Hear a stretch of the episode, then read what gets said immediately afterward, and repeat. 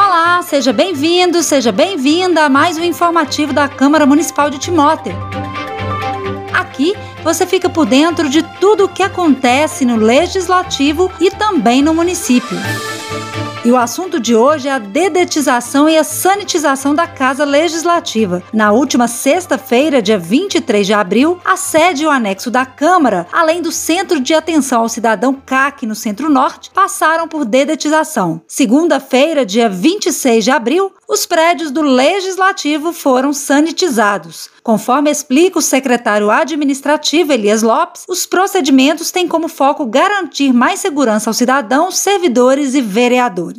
Esse processo visa uma melhor segurança é, das pessoas que ali trabalham, dos servidores, vereadores e do público em geral que frequenta os prédios municipais da Câmara. É, gostaríamos de frisar a importância desse processo em garantir a segurança sanitária do ambiente e, com certeza, garantir a saúde das pessoas em um momento difícil que atravessa é, a nossa cidade.